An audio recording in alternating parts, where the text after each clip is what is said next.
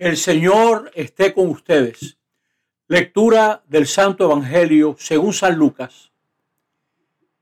En aquel tiempo Jesús dijo a sus discípulos, a los que me escuchan les digo, amen a sus enemigos, hagan el bien a los que les odian, bendigan a los que los maldicen, oren por los que les injurian.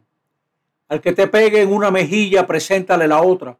Al que te quite la capa, déjale también la túnica. A quien te pide, dale. Al que te lleve lo tuyo, no se lo reclames. Traten a los demás como quieren que ellos los traten. Pues si aman solo a los que los aman, ¿qué mérito tienen?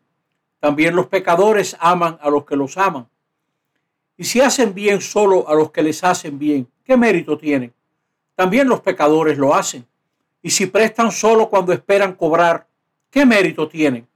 También los pecadores prestan a otros pecadores con intención de cobrárselo. No, amen a sus enemigos, hagan el bien y presten sin esperar nada. Tendrán un gran premio y serán hijos del Altísimo, que es bueno con los malvados y desagradecidos. Sean compasivos, como su Padre es compasivo. No juzguen y no serán juzgados. No condenen y no serán condenados.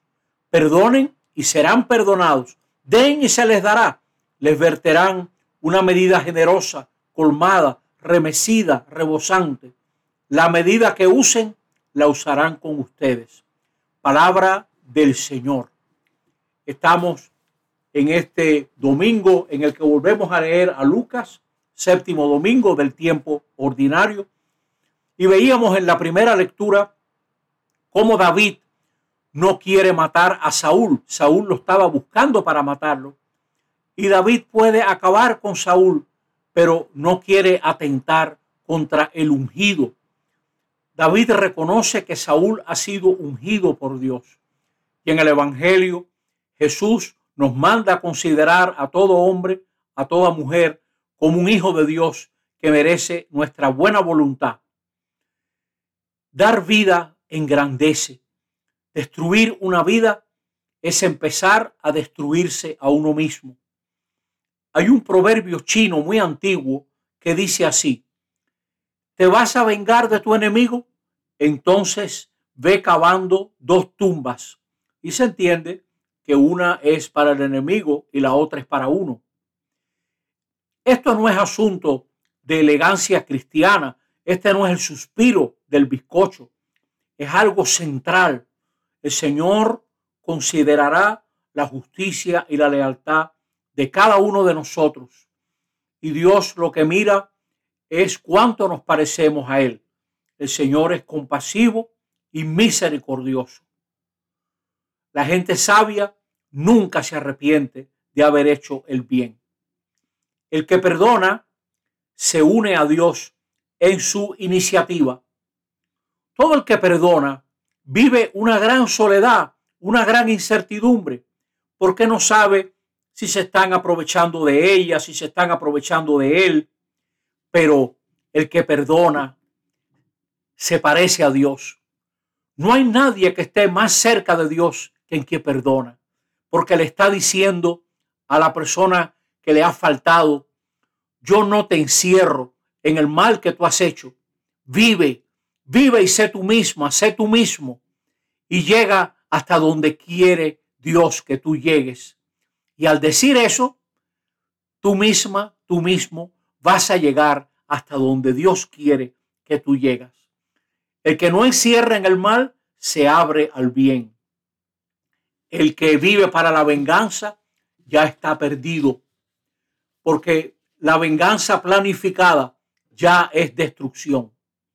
Por eso Jesús dice, trata a los demás como tú quieres que te traten.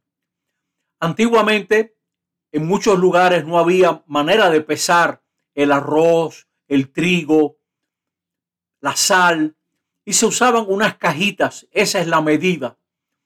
Y a veces la gente hacía trampa con las cajitas. Y por eso Jesús dice, la cajita, la medida que uses para medir lo que tú vas, lo que tú vendes, la van a usar contigo. Trata como quiere que te traten. Jesús nos invita a romper los círculos viciosos de la violencia. Hay una gran violencia en nuestra sociedad.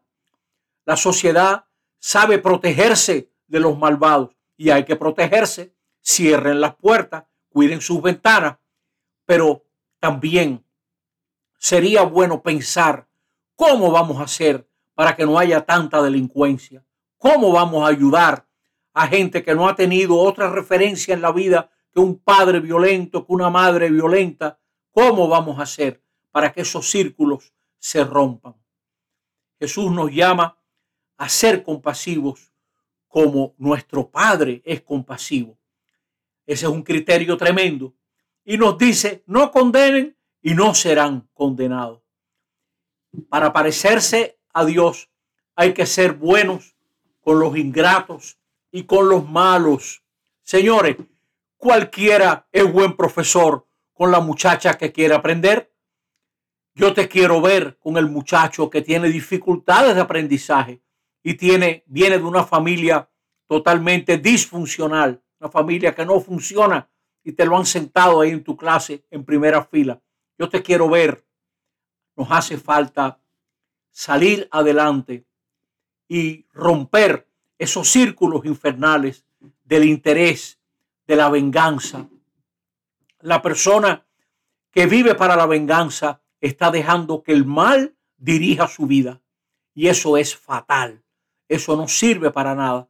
Se pudiera decir que las mayores desgracias de la humanidad han ocurrido por venganza. Si usted sabe un poquito de historia, se dará cuenta cuánta responsabilidad tuvo Alemania en la Primera Guerra Mundial. Asimismo, cuánta responsabilidad. Y si sabe historia, se dará cuenta cómo se le fue la mano a los vencedores de la Primera Guerra Mundial en castigar a España, perdón, a Alemania. Y ese mismo castigo lo usó el loco de Hitler para vengarse de las otras naciones. Todo les parecía poco a los alemanes para vengarse de aquella gente que los maltrataron.